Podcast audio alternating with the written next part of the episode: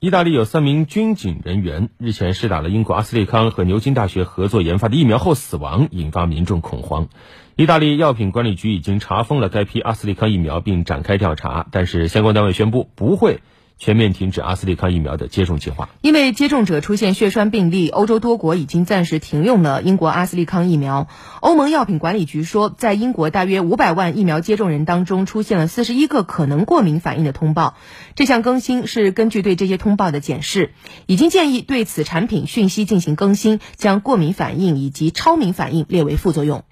阿斯利康疫苗在传出接种者形成血栓的个案以后，丹麦、挪威、冰岛、意大利、罗马尼亚等国家都纷纷延后或者限缩了那该国的施打计划。不过，世界卫生组织三月十二号表示，没有理由停用。世界卫生组织表示，旗下疫苗咨询委员会正在研究安全性的数据，并且强调，阿斯利康疫苗和血栓之间还没有确定有因果关系。